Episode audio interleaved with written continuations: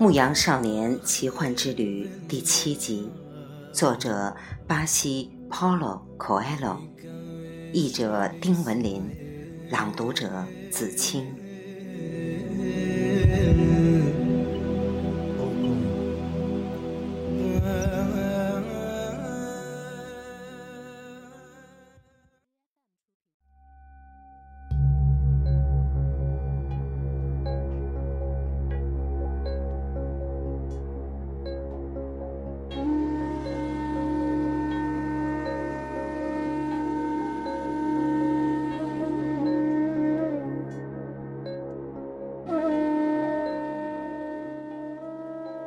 我是撒冷之王，老人说：“为什么一位王要和牧羊人交谈？”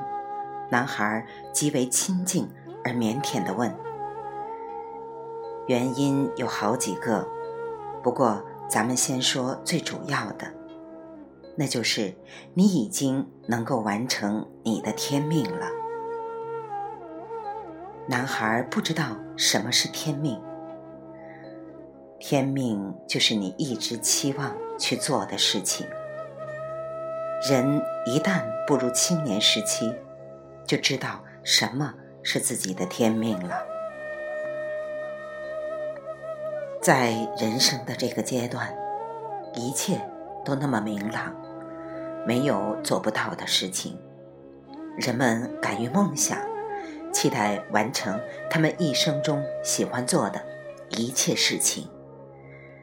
但是，随着时光的流逝，一股神秘的力量开始企图证明，根本不可能实现天命。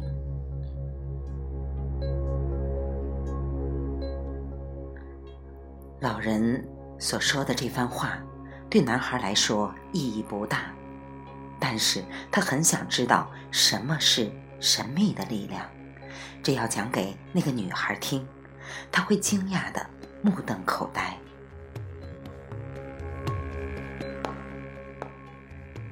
那是表面看来有害无益的力量，但实际上，它却在教你如何完成自己的天命，培养你的精神和毅力。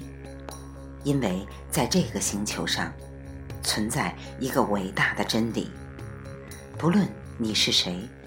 不论你做什么，当你渴望得到某种东西时，最终一定能够得到，因为这愿望来自宇宙的灵魂，那就是你在世间的使命。就连云游四方也算吗？还有跟纺织品商人的女儿结婚也算吗？寻找宝藏。也算。宇宙的灵魂是用人们的幸福来滋养的，又或者用人们的不幸、羡慕和嫉妒来滋养。完成自己的天命是人类无可推辞的义务。万物皆为一物。当你想到要某种东西时，整个宇宙会合力助你实现愿望。他们沉默地待了一会儿，望着广场和广场上的人们。还是老人首先打破了沉默：“你为什么要牧羊？”“因为我喜欢四处游荡。”一个卖爆米花的小贩把他的红色小车停在广场的一角。老人用手指着那人说。那个卖爆米花的人小时候也总想出去游荡，但却选择了买一辆制作爆米花的机器，年复一年的攒钱，等到年老的时候，他将去非洲待上一个月。他从来就不明白，人们总是有条件去实现自己的梦想。他应该选择当一个牧羊人。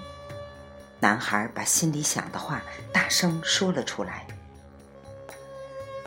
他曾经想过当牧羊人，老者说，但是卖爆米花的人比牧羊人有地位，卖爆米花的人有房子住，而牧羊人只能在野外露宿。人们宁愿把女儿嫁给卖爆米花的，也不愿意嫁给牧羊人。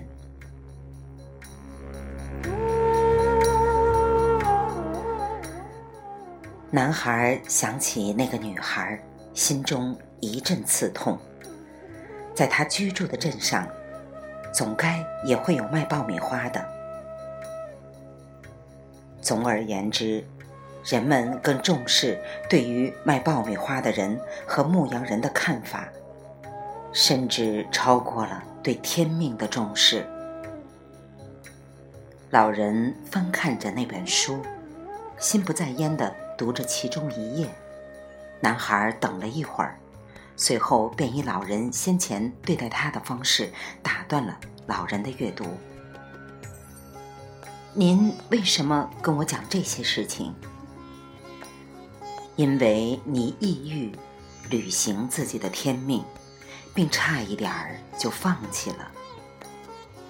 您总是在这种时刻出现吗？一向如此，但是不见得总以这种方式出现。有时候我的方式是一条好出路，一个好主意。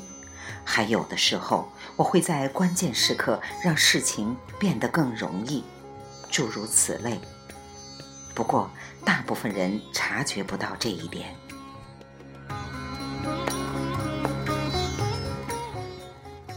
老人说，上个星期他不得不变换方式，以石头的面貌出现在一个掘矿人面前。那个掘矿人抛家舍业去寻找绿宝石。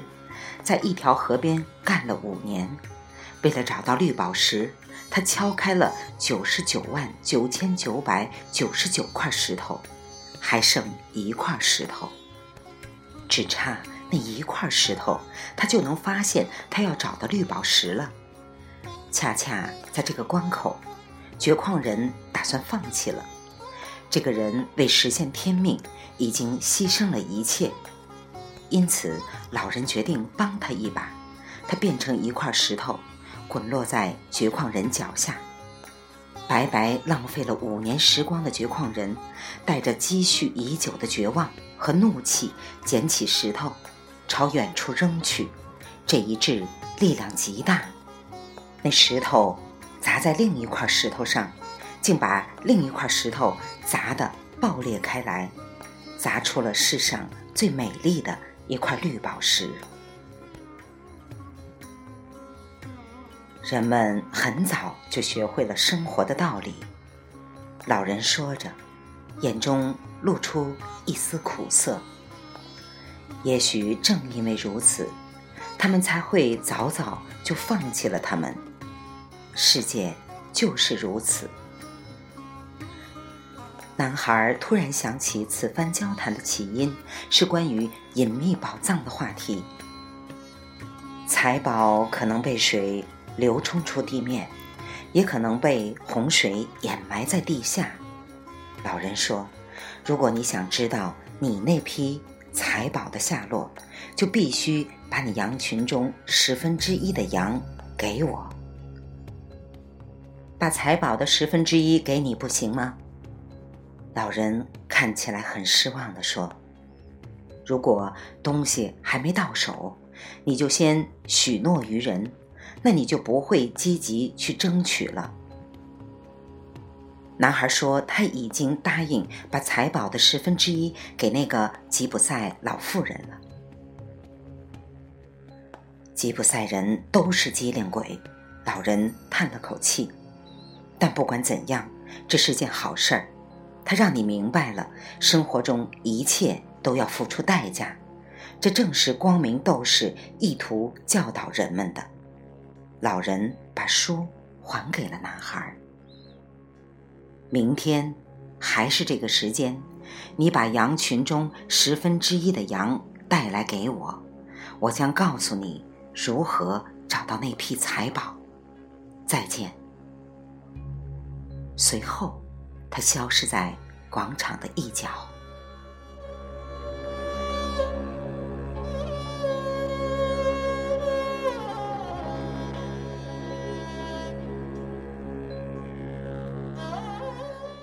牧羊少年奇幻之旅》，作者巴西 Paulo Coelho，编译者丁文林，来自电台轻音耳语子清分享，欢迎订阅收听。